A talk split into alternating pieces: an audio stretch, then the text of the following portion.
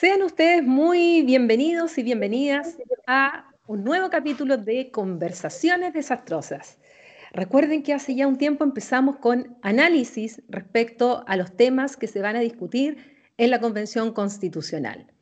Y ya hemos tratado varios temas desde qué es una constitución, los derechos humanos, los derechos sociales, la Contraloría General de la República, transparencia, Estado de Derecho, Tribunal Constitucional, bueno, muchos temas ya en estos varios capítulos que hemos transmitido a través de nuestro canal de YouTube, Spotify, también a través de la señal de Canal 9 Regional y de TVR Ñuble en la región de Ñuble.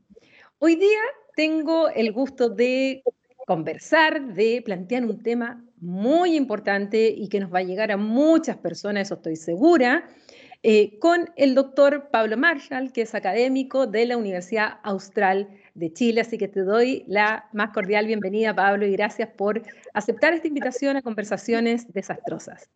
Muchas gracias por tenerme acá eh, y, nada, pues, por, mostrar interés por este tema que yo creo que, que es un poco marginal, pero, pero que es muy importante. Bueno, del tema que vamos a conversar contigo, del cual tú has escrito y has estudiado y has investigado, es el tema de la discapacidad. Y algunos se preguntarán, bueno, pero ¿qué tiene que ver la discapacidad con el proceso constituyente? ¿Qué tiene que ver un abogado estudiando sobre discapacidad? Eh, tal vez algunas personas no, no, no, van a hacer el link inmediatamente. Y la idea justamente de esta conversación es que la ciudadanía se dé cuenta que claramente hay vinculación entre ese Chile que queremos en una nueva constitución, en lo que significan los derechos, lo que significa la protección y además la consideración especial de, eh, personas que se encuentran en esta situación. Entonces, mi primera pregunta eh, es técnica, es de conceptos, porque eh, durante mucho tiempo se hablaba de personas discapacitadas o discapacitados. Y después se dice, no, no se habla de personas discapacitadas. El concepto correcto es otro. Eh, ¿Nos puedes explicar un poco eso, Pablo, de qué estamos hablando de personas justamente en situación de discapacidad o si está mal decir discapacitados, eh, como se solía usar?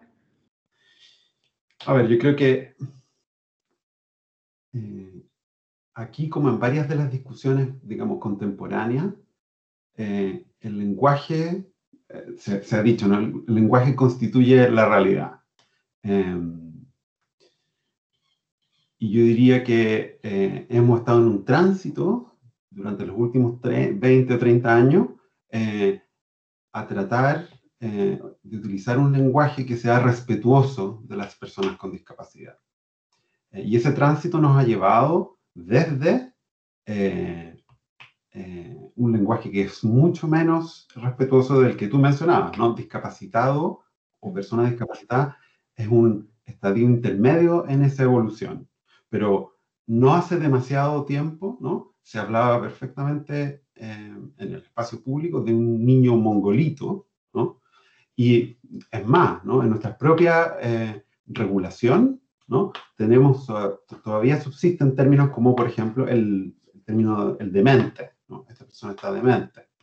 Y se usa, especialmente en el ámbito legal, ¿no?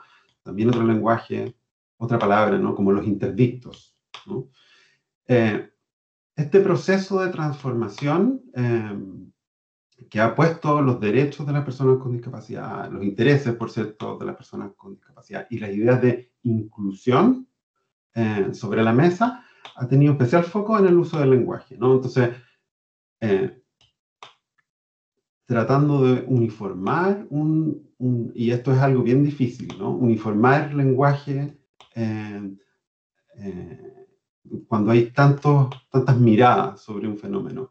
Eh, pero yo diría que hemos abandonado el lenguaje de la persona discapacitada, ¿no?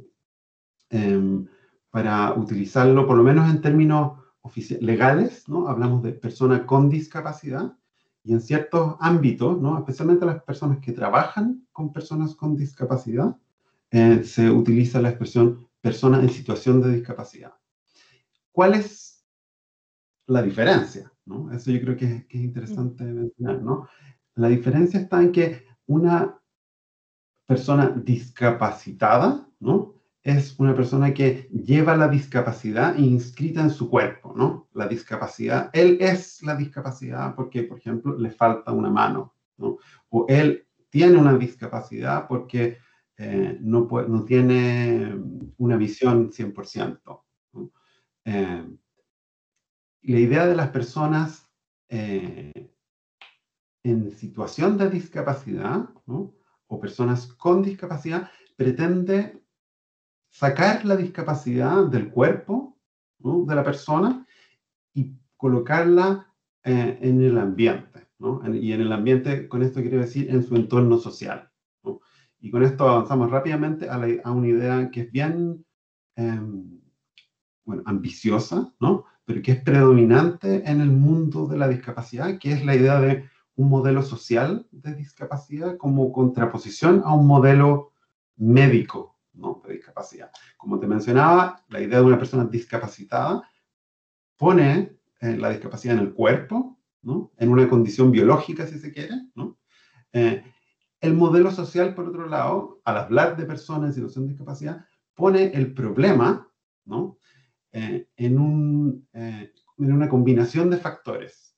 Está el factor cuerpo, el factor biológico, por cierto, una persona que le falta una mano, efectivamente le falta una mano, ¿no?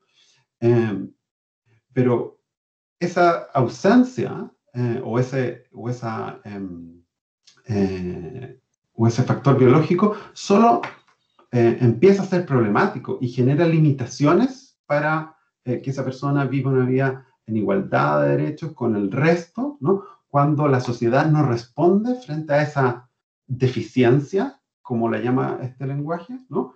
Eh, de manera inclusiva, de manera respetuosa, ¿no? Y transforma ese ambiente social, ¿no? En el principal generador de lo que este lenguaje llama una discapacidad, entonces la discapacidad es generada mediante una interacción entre el cuerpo y eh, el ambiente eh, en términos de reglas sociales, de reacciones institucionales, de actitudes personales también. En ese sentido creo que, o sea, no puede tocarme más lo que señala. Yo tengo un hermano en situación, en discapacidad, un hermano Down, y recuerdo que toda la vida, eh, además, eso de utilizar el, lo de mongolito eh, era en forma despectiva. Es decir, se le decía a una persona que no tenía discapacidad, se le insultaba con, eh, con esa expresión. Bueno, yo siempre salía defendiendo porque obviamente tenía muy cerca la, la situación de, de, mi hermano. Y, y, yo he visto los avances, o sea, hoy día mi hermano vota, por ejemplo, y va y ejerce su derecho y, y, no fue fácil obtener el derecho a voto y no es fácil cada vez que va eh, y bueno, tiene que ser acompañado por, por mi papá, mi mamá, pero eh, no es fácil que los vocales de mesa, por ejemplo, acepten que de verdad él puede ir y votar. Entonces, ha habido un avance, pero al mismo tiempo eh, hay deudas y hay grandes desafíos que todavía nosotros no tenemos en nuestra sociedad cuando estamos hablando justamente con las personas con discapacidad o en situación de discapacidad. Desde ese punto de vista, Pablo, ¿qué crees que tú, eh, eh, hemos avanzado en nuestra legislación y qué falta para que realmente seamos una sociedad inclusiva y que no mantenga al margen a las personas con discapacidad del desarrollo de la propia sociedad, porque finalmente estamos hablando de una polis, estamos hablando de, una sociedad, de un conjunto de personas que viven en común y que eh, con estas actitudes anteriores sencillamente tú las excluías, no las incluías dentro del desarrollo.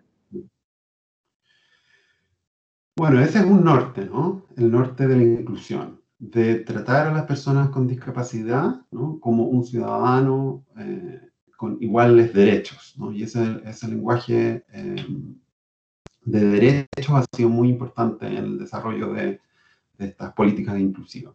Eh,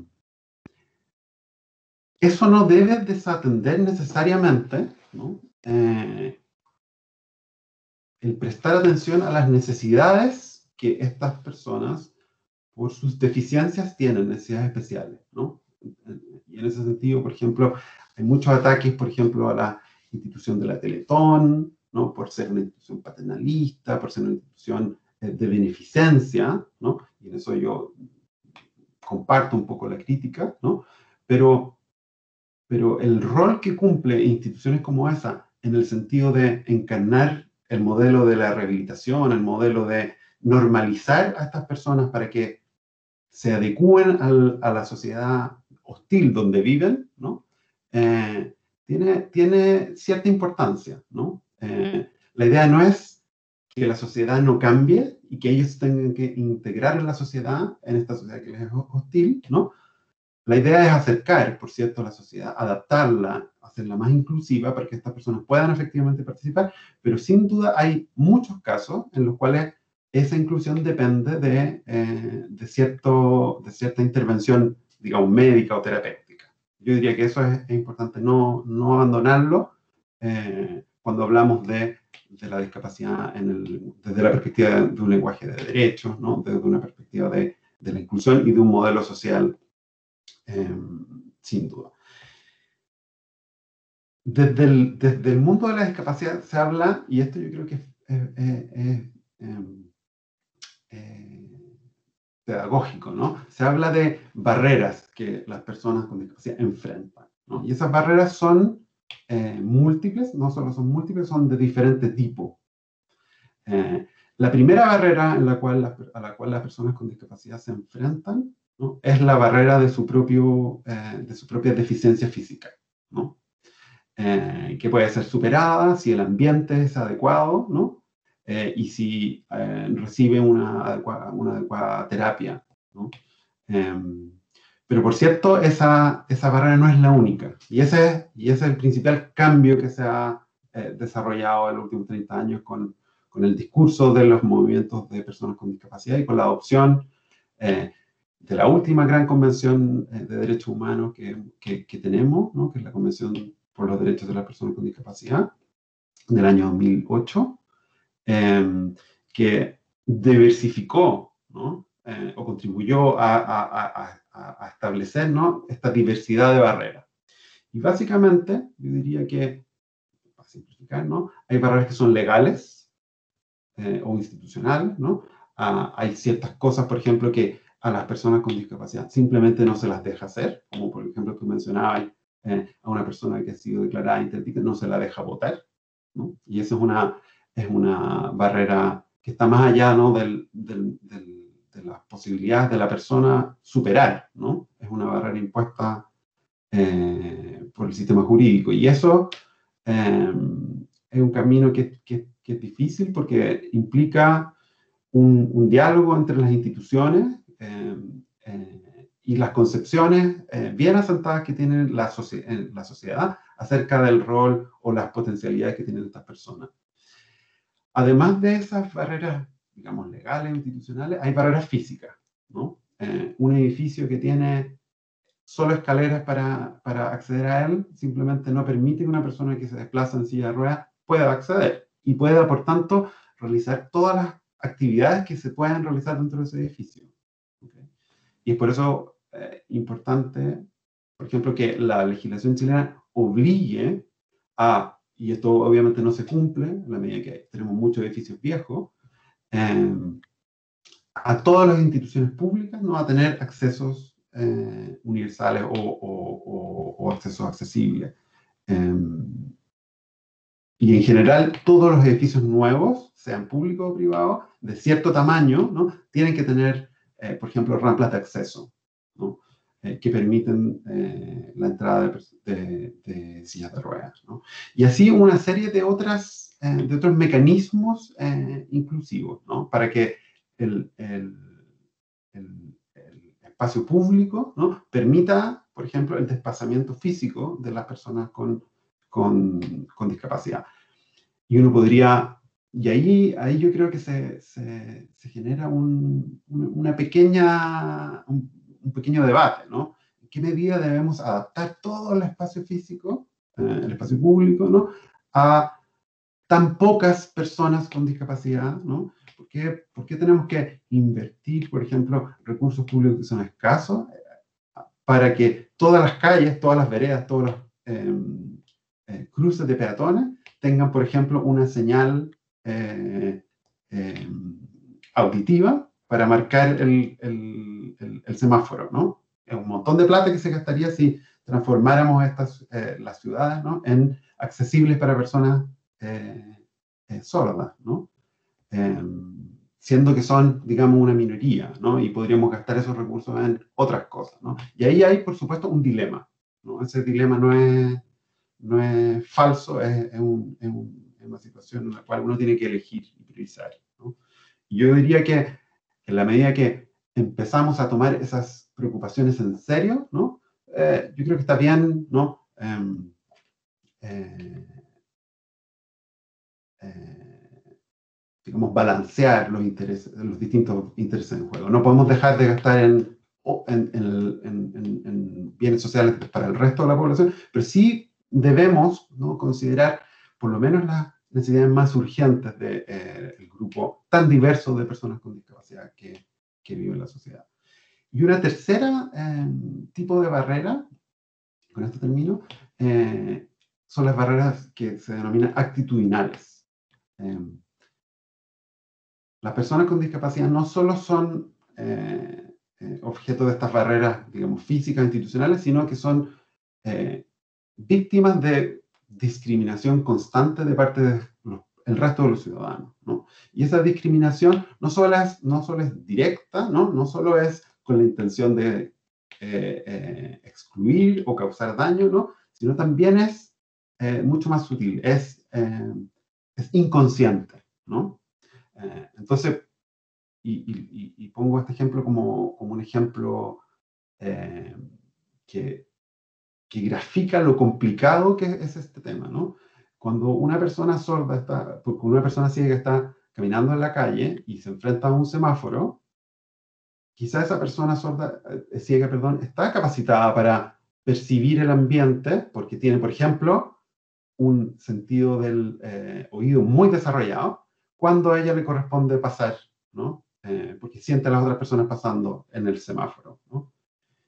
Y algunas personas van a tomar una actitud paternalista, van a ofrecerle, por ejemplo, tomarle la mano para cruzarlo, ¿no? Y esa actitud que puede ser considerada positiva, ¿no? Por algunos, ¿no? Puede ser considerada como discriminatoria o excluyente por parte de la persona con discapacidad porque se la está tratando como alguien menos, menor, alguien eh, que no puede valerse por sí mismo. Lo que, por cierto, es para todos nosotros insultante, ¿no?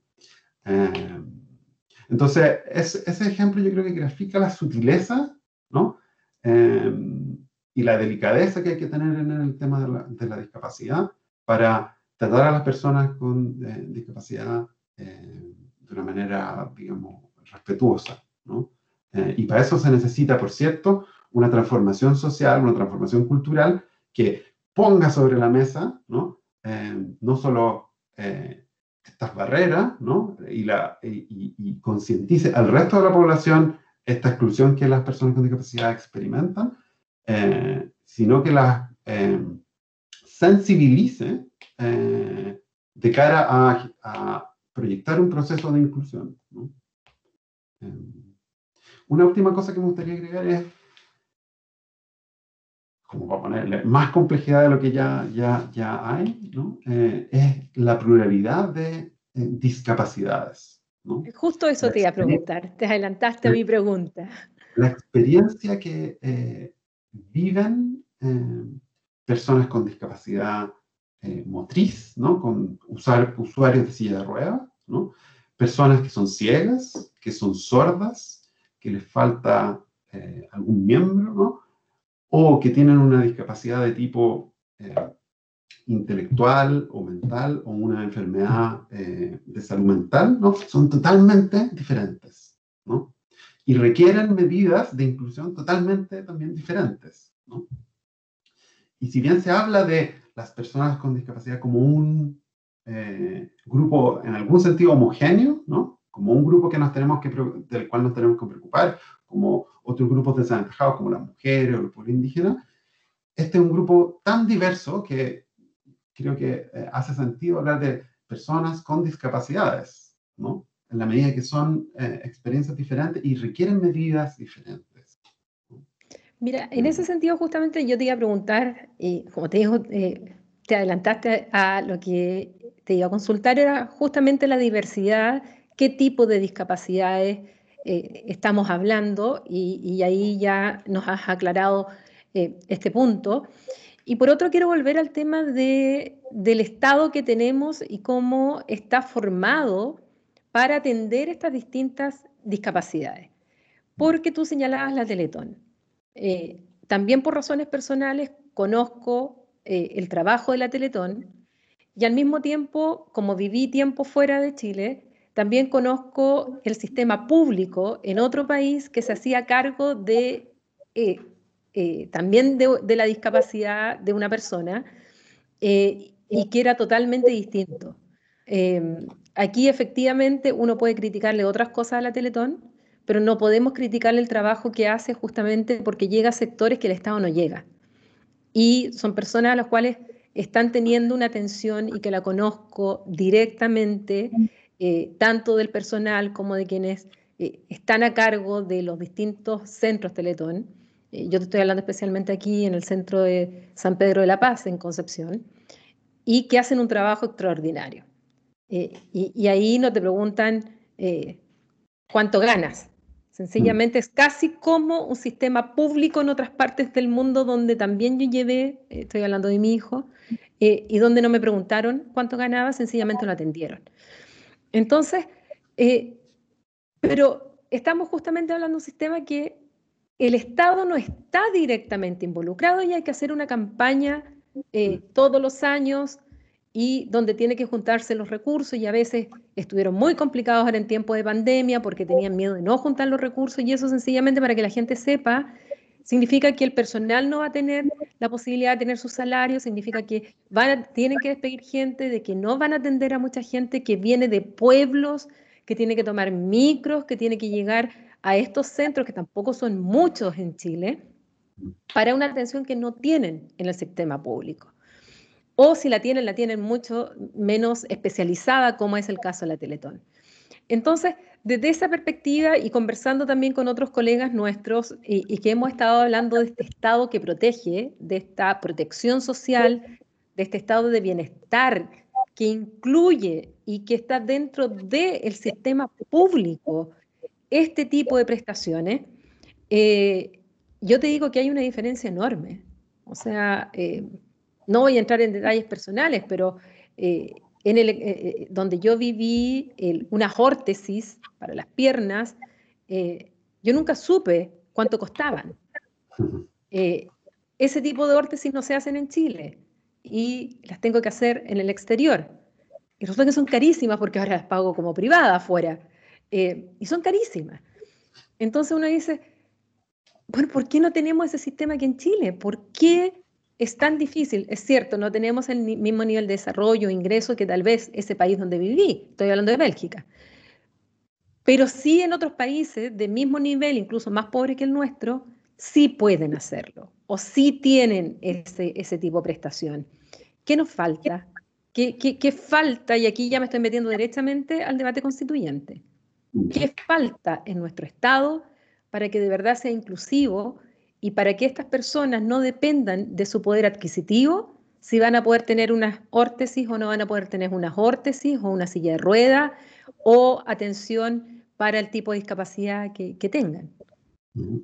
yo creo que es un tema de los temas profundos del, proceso constituyente y sobre los que, por cierto, van a ver, van a, van a, van a concitar la mayor atención, ¿no? En qué medida eh, las prestaciones sociales que el Estado, digamos, debe a los ciudadanos, ¿no? Van a ser, van a ser constitucionalizadas o no. Eh, y en esto yo diría, eh, el mundo de la, de la, discapacidad está más o menos en, en, los mismos términos eh, que, muchos otros, que muchas otras demandas que pueden ser codificadas en términos de derechos sociales, ¿no? Eh, cuando tú decís, eh, bueno, hay, una ausencia de políticas públicas para proveer el tratamiento de, de, esta, de, de ciertas necesidades de personas con discapacidad, Bueno, en ese, en ese, en ese caso estamos en un, en un caso bien parecido a, por ejemplo, muchos tratamientos eh, médicos, que no, simplemente no son proveídos por el Estado y que personas que los experimentan no eh, eh, son, son, son, son sus situaciones transformadas en una calamidad personal, digamos. Em,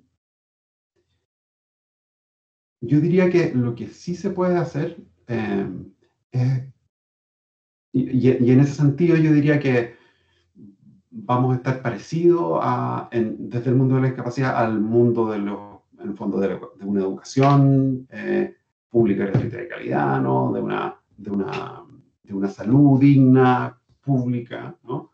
Eh, de unas pensiones eh, dignas. ¿no?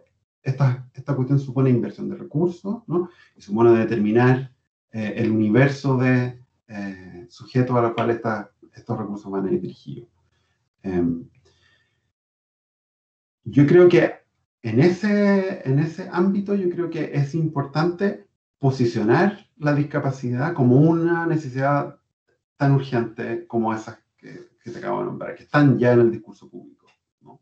Eh, y ahí hay una tarea del proceso constituyente, ¿no? de visibilización, de instalación de, un, de, de esas necesidades.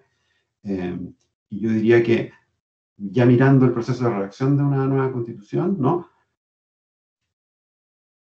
Intentar ¿no? que en la medida que estas, estos derechos sociales se garanticen, en particular esos eh, derechos, el derecho a la seguridad social, el de la educación y el de la salud, tengan menciones especiales para que eh, las personas con discapacidad no sean excluidas por defecto, ¿no? por, mm. eh, por ausencia. ¿no? Y en ese sentido, existen casos comparados en los cuales hay mención en el derecho a la salud de las personas con discapacidad como un caso en el cual no se dejará de lado o se, se, proveerá una, una salud o una educación accesible para las personas con discapacidad. Eh, y la inclusión de una eh, disposición como esa en la Constitución, bueno, tiene el mismo efecto, digamos, que, que, la, que, que, todas esas declaraciones, digamos, de intenciones, ¿no? Pero que, que por cierto, ¿no? Eh, puede tener el impacto, ¿no? De que en la medida que se diseñen las políticas públicas, en la medida que se, que se legisle en esas áreas, eh, eh, tenga el efecto de, de, recordarnos ¿no? que las personas con discapacidad necesitan un tratamiento eh, particular, ¿no? un tratamiento diferenciado, y no por eso más, más beneficioso o discriminatorio. ¿no? Em, esa es una primera cosa ¿no? en el tema como derechos sociales. Eh, hay otros temas, como por ejemplo el tema de salud mental, ¿no? Eh, que es un tema que, eh, es súper interesante porque es un tema que yo vengo estudiando esto hace ya tres años. hay muy poca claridad de, de, de, de cuándo un problema de salud mental se transforma en una discapacidad mental, ¿no? una discapacidad psicosocial en la terminología de la discapacidad. ¿no? Cuando una persona que requiere un tratamiento eh, psicológico ¿no? se transforma en una persona que requiere una intervención, digamos, más, eh, o sea, si es que esa intervención más intensa no la transforma o no en una persona con discapacidad. Pero esto habla, y yo creo que esto es interesante mencionarlo, ¿no? de la idea de que la discapacidad no es como un corte eh, claro entre aquellos que tienen y aquellos que no tienen discapacidades, ¿no? Y habla, nos permite entender, ¿no? La idea de un continuo, ¿no? En que todas las personas somos un poquito discapacidad, tenemos un poco de discapacidad y potencialmente podemos tener, ¿no? En algún momento de nuestra vida una discapacidad mucho más eh, eh, importante, ¿no? Entonces, todos somos, y esta es una, es una expresión que, que a mí me, me gusta porque intensifica esta idea del continuo, ¿no? Todos somos, por lo menos, potenciales personas con discapacidad o futuras personas con discapacidad. Eh, y el número de personas con discapacidad, digamos, eh, registradas en el, censo, en el, Estudio Nacional de Discapacidad, que es una especie de censo especial, ¿no? eh, llegan a, la no despreciable, eh, no, no despreciable número, ¿no?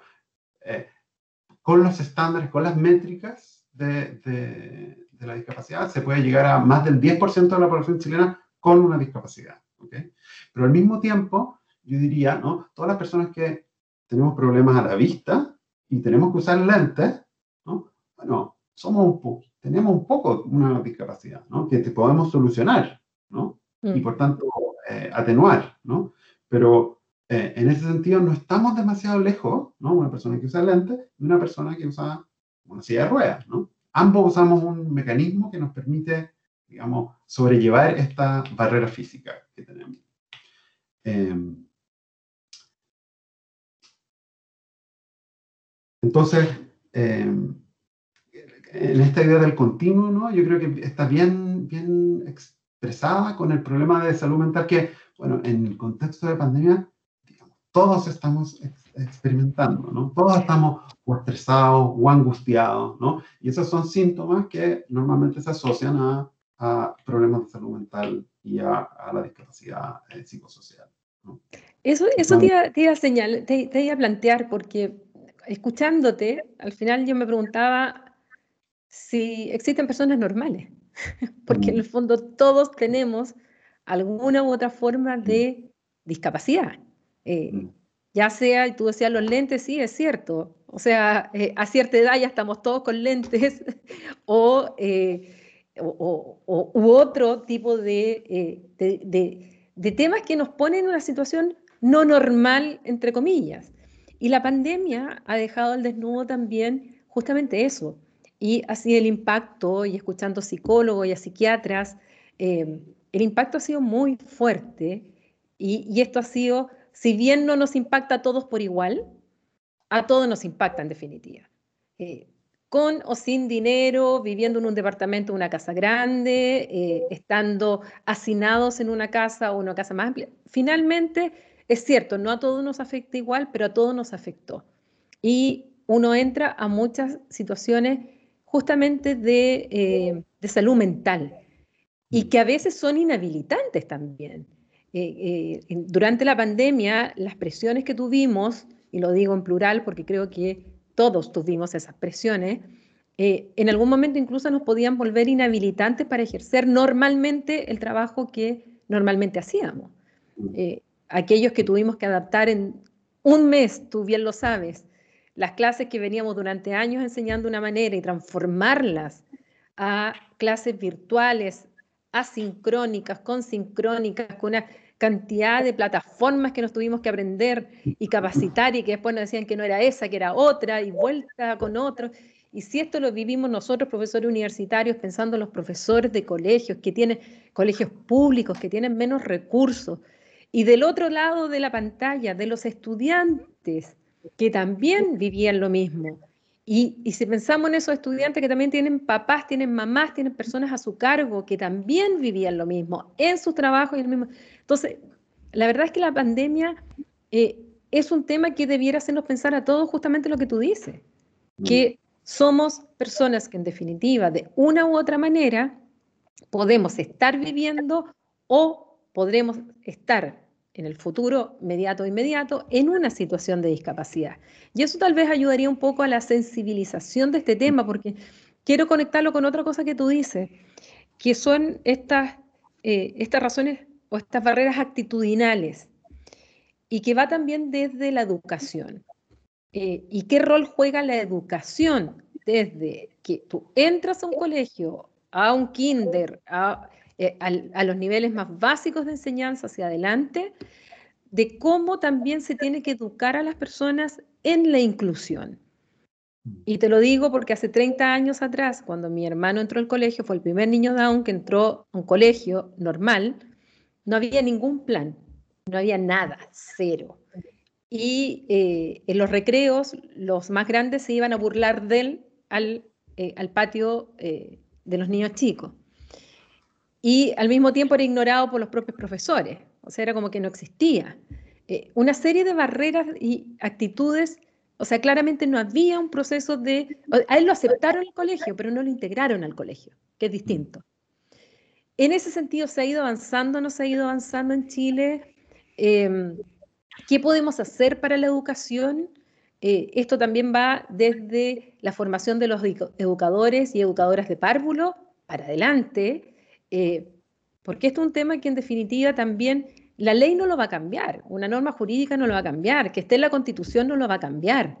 Eh, si no cambia, como tú dices, la cultura de cómo enfrentar esta situación, y esto para mí personalmente creo que va de la mano con la educación, y desde lo más básico de lo básico, eh, donde, donde nos enseñen a integrar a aquel que es distinto, que nos enseñen a aquel que tiene discapacidad, algún tipo de discapacidad, y que lo enfrentemos de manera eh, absolutamente como un par. Mm. Eh, ¿Qué piensas tú de eso? Porque también eso, estos temas a mí me tocan de lleno, o sea, absolutamente por términos personales me llegan así al corazón porque además yo puedo comparar. Lamentablemente yo puedo comparar las actitudes en un país eh, más desarrollado que tiene mucho más tiempo tratando este tema con la situación de Chile tan individualista y tan de competencia y tan de que tienen que ganar el mejor y, y, va quedando fuera del sistema aquellos que justamente no tienen las mismas facilidades para llegar a ser el mejor. Entonces, por eso que te hago esta pregunta también eh, en este tema, porque no, aquí de verdad quienes nos escuchan y quienes nos están viendo, perdonen, pero es un tema que toca personalmente fibras eh, y que por eso yo entiendo perfectamente lo que tú estás señalando. Chuta, dijiste muchas cosas que, que, me, que me, inspiraron a, responder o a, mencionar otras cosas. A ver, voy a partir por la última idea, ¿no? La idea de que vivimos en, un, en una sociedad muy individualista, ¿no? Eh, muy eh, enfocada en el éxito, ¿no? Eh, en la competencia, y basada en algún sentido sobre la premisa de que cada uno se tiene que rascar con sus propias uñas, ¿no? Y de que hay, hay virtud, ¿no? En ser independiente y en ser autosuficiente, ¿no? y yo creo que el tanto el estallido social, ¿no? como, por supuesto, eh, eh, el, impulso que ha dado eh, el mundo de la discapacidad a sus demandas, ¿no? confluyen en una cosa, ¿no? que es la, de, la idea de destacar, la idea de reivindicar, ¿no? que los seres humanos ¿no? no somos esos individuos autosuficientes que se nos quiere hacer creer que somos, ¿no? sino que también somos, bueno, somos personas que pueden desarrollar autonomía, ¿no? que pueden perseguir sus propios eh, fines, digamos, eso es, algo, valioso, ¿no? pero también somos eh, seres vulnerables, ¿no? también somos seres que dependen unos de otros. Y en, el caso de la discapacidad es, es muy patente, ¿no? Hay muchas personas con discapacidad que simplemente sin la intervención de un otro, ¿no? no podrían desarrollarse. Y gracias a la intervención de otro, ¿no? pueden desarrollarse, florecer y ser un aporte a la sociedad. Eh, entonces, eh, creo que eso es algo que, que yo creo que es súper importante, eh, que el proceso constituyente puede enriquecerse con las enseñanzas, con las experiencias del mundo de la discapacidad, ¿no? que nos puede mostrar eh, patentemente como esa interconexión, ese cuidado mutuo, ¿no? puede no ser solo para las personas que eh, identificamos como vulnerables, ¿no? que identificamos como eh, insuficientemente independientes, ¿no? sino que puede servir para todos. Puede, ser, puede, puede servir para em, justificar en algún sentido estas políticas sociales universales. Porque todos lo necesitamos, porque todos en algún minuto, ¿no? pese que hoy día nos está yendo bien, podríamos, podría irnos mal. ¿no? Y, y, esas políticas sociales universales nos, nos, van a permitir, digamos, no, no caer en la pobreza, ¿no? o no eh, que todo el mundo que yo he creado se derrumbe. Em, y en ese sentido, yo diría que puede ir eh, la mayor contribución del mundo, del, del, de la discapacidad el proceso constituyente que exceda ¿no? la propia preocupación por la discapacidad, ¿no? El mostrar, el mostrarle al, resto, ¿no? que la realidad que las personas con discapacidad experimentan, ¿no? Es una realidad universal. Em, y eso yo creo que puede contribuir a producir un cambio cultural, el cambio cultural que tú mencionabas, que es necesario para generar una sociedad más inclusiva. Eh, por cierto que eh, esa sociedad más inclusiva tiene que eh, reparar más específicamente ¿no? en las personas que están más excluidas. Y en este caso, las personas con discapacidad, por cierto, son un grupo probablemente de los grupos más excluidos de la sociedad, en la medida que sus preocupaciones han sido invisibilizadas, ¿no? Eh, los pueblos indígenas y las mujeres han tenido, desde por lo menos un par de años atrás, ¿no? Eh, los pueblos indígenas, por cierto, anterior, una visibilización tremenda, ¿no? Y el proceso constituyente se sensibilizó frente a los derechos de las mujeres de una manera que eh, incluyó institucionalmente su participación de, de, una manera muy fuerte, ¿no? No pasó lo mismo, evidentemente, con las personas con discapacidad, yo creo que esto tiene que ver con la potencia que tiene el movimiento de personas con discapacidad versus la potencia que tiene el movimiento feminista. Eh, pero yo creo que es una oportunidad para intentar eh, poner esto sobre la mesa. Yo no, no, no, estoy seguro de qué tan efectiva fue, por ejemplo, la política de cuotas eh, electorales del, del que, se, que, se, aprobó para personas con discapacidad, no estoy tan seguro si esa política de cuotas va a ser efectiva a la hora de la elección y menos si va a, ser, eh, va, a permitir visibilizar eh, las voces de esas personas que resultaran electas si es que lo fueran eh, en el proceso, ¿no? Pero, pero creo que creo que existe la posibilidad todavía de instalar discursos para favorecer la discapacidad, para favorecer una sociedad más inclusiva en la convención, pese a que las voces de las personas con discapacidad no estén digamos, entre los eh, constituyentes, ¿no? Eh, es una obligación de derecho internacional, digamos, escuchar a las personas con discapacidad en este proceso, eh, ya sea invitándolos, consultándolos, ¿no? que yo creo que, que, marcaría un, quizá un antes y un después. Y la última cosa que me gustaría comentar respecto a lo que tú decías es, es acerca del, y que, está vinculado con esta idea de, vulnerabilidad e interconexión, ¿no? que es la idea de eliminar em, la idea de normalidad, ¿no? de, nuestra, de nuestro horizonte de comprensión eh, del, entorno. ¿no? Porque la idea de normalidad, y en esto, esto yo lo aprendí estudiando acerca de la discapacidad, es opresiva, ¿no? porque distingue entre los que, de alguna manera, los normales que, que, viven en una situación que es correcta, ¿no? La, la, normalidad puede ser, puede intentar ser descriptiva, ¿no? Pero necesariamente tiene algo de valorativo, ¿no? Y los anormales, ¿no? Los que no calzan, los que no, los que necesitan, y puede ser, que, las reacciones frente a la normalidad pueden ser diferentes, por cierto, ¿no? Los que tienen que ser excluidos en algún minuto, ¿no? De los que necesitan una ayuda paternalista en otro minuto, ¿no? Eh, o los que simplemente uno se paraliza frente a verlos porque, pues, porque no sabe cómo tratarlos, no sabe si tiene que excluirlos, si tiene que ser paternalista, si los tiene que tratar como igual, ¿no? Pero esa noción de, eh, de normalidad, ¿no? Cuando todos nosotros y la, y la, y la, y la humanidad entera, ¿no?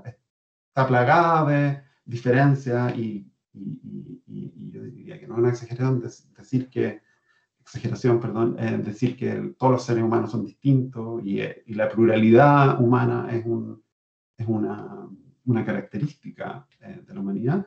Eh, aceptar esa diversidad, esa diversidad en este caso que es más patente, que es más visible, ¿no? pero que al igual que con las diversidades sexuales, al igual con, que con otras formas de diversidad cultural, ¿no?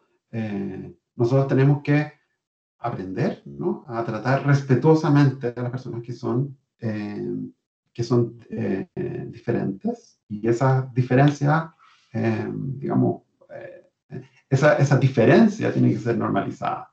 ¿no? no, no con ciertos estándares de normalidad, sino con, con, con una aceptación, con una, con, una, con una tolerancia, con una, con, una, con una aceptación del pluralismo.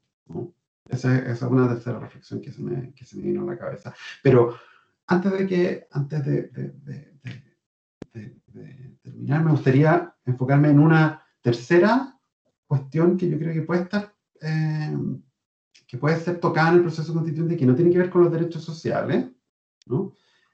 Eh, sino que tiene que ver con el cambio institucional. Yo creo que el cambio institucional, que puede ser no inmediato a través del proceso constituyente, ¿no? Eh, es importante en la medida que son primeramente las instituciones públicas, ¿no? quienes tienen que sensibilizarse frente a estos, estas obligaciones de incluir a las personas con discapacidad.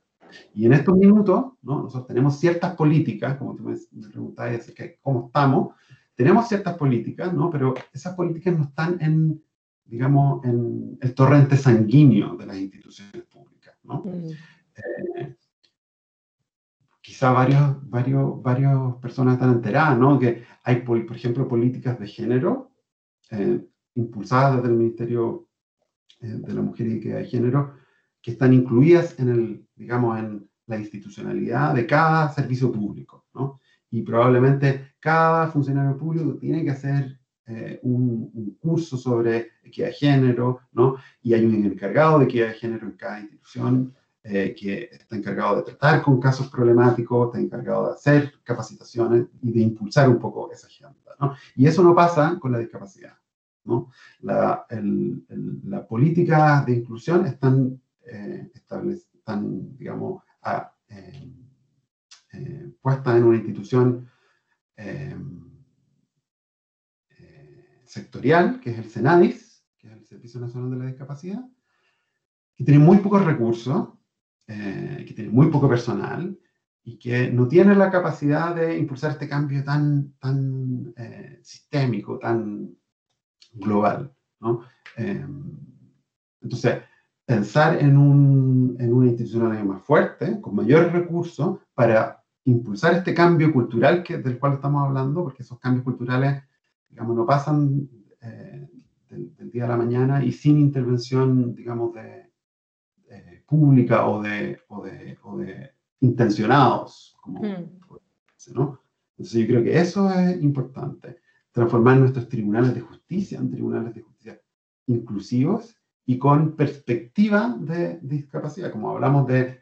Eh, eh, yo sé que esto es algo que está recién pasando, ¿no? Pero hablamos, como, eh, hablamos de la perspectiva de género como una perspectiva aceptable dentro del discurso judicial, ¿no? Bueno, incluir a los derechos de las personas con discapacidad, incluir la perspectiva eh, del modelo social de discapacidad, por ejemplo, eh, dentro de los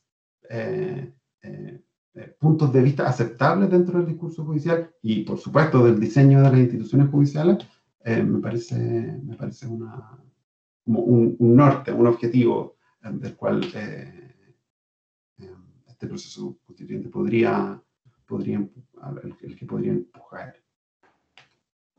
Bueno, yo te agradezco, Pablo, todas tus ideas, reflexiones. justamente quise invitarte para visibilizar de, dentro de los canales a través de los cuales lo podemos hacer nosotros a través de nuestro programa eh, de conversaciones desastrosas, porque efectivamente el tema de la discapacidad eh, es un tema tan importante como otros y del cual no se habla tanto como otros, tanto como tú lo señalas, y que dentro del proceso constituyente creo que tú has dado luces muy claras de hacia dónde debiera ir la reflexión de aquellos que eh, van a redactar finalmente la norma constitucional y, esperando también que dentro del reglamento que la Secretaría de, y la propia Convención Constitucional, una vez que esté constituida, se den, bueno, escuchen también a, mm. eh, en el momento deliberativo, bueno, aquellos que representan a este sector que finalmente, como tú dices, es bastante más amplio de lo que pudiéramos creer y al mismo tiempo somos, en definitiva, el 100% de la población quien pudiera estar. Nadie está eh, fuera de ese riesgo de poder en algún momento estar en situación de, discapacidad. Y por lo tanto, eh, es un tema que nos llega mucho más a la población y está muy directamente relacionado con nuestros derechos y que deben estar incorporados en la filosofía misma de la Constitución. Así es que te quiero agradecer nuevamente eh, esta conversación. Eh, se habla poco de estos temas, más aún del punto de vista jurídico, a veces lo escuchamos más del punto de vista médico, del punto de vista sociológico, pero, eh, pero esto de unirlo al tema jurídico y más aún constituyente, creo que es, bueno, es la primera oportunidad que tenemos de poder incluirlo en el debate constituyente. Así es que te agradezco esta, este tiempo que nos, nos has dado para hablar de, discapacidad. Muchas gracias, Paulina, por, darle el espacio a esto, eh, este, a, este, tema y bueno, por invitarme. Así que estoy, quedo disponible para seguir hablando de estos temas en las instancias que, se necesiten. Súper. Y gracias a ti, gracias también a todos ustedes que nos están escuchando, nos están viendo a través de nuestro canal de YouTube eh, nos están escuchando por Spotify o además nos están viendo a través de Canal 9 Regional, aquí en Concepción, y en TVR Ñuble, en la región de Ñuble, donde también se emite eh, conversaciones desastrosas. Los esperamos, por lo tanto, para un próximo capítulo, nuevos temas, nuevos especialistas, nueva discusión y nuevos enfoques para lo que será nuestra nueva constitución. Nos vemos.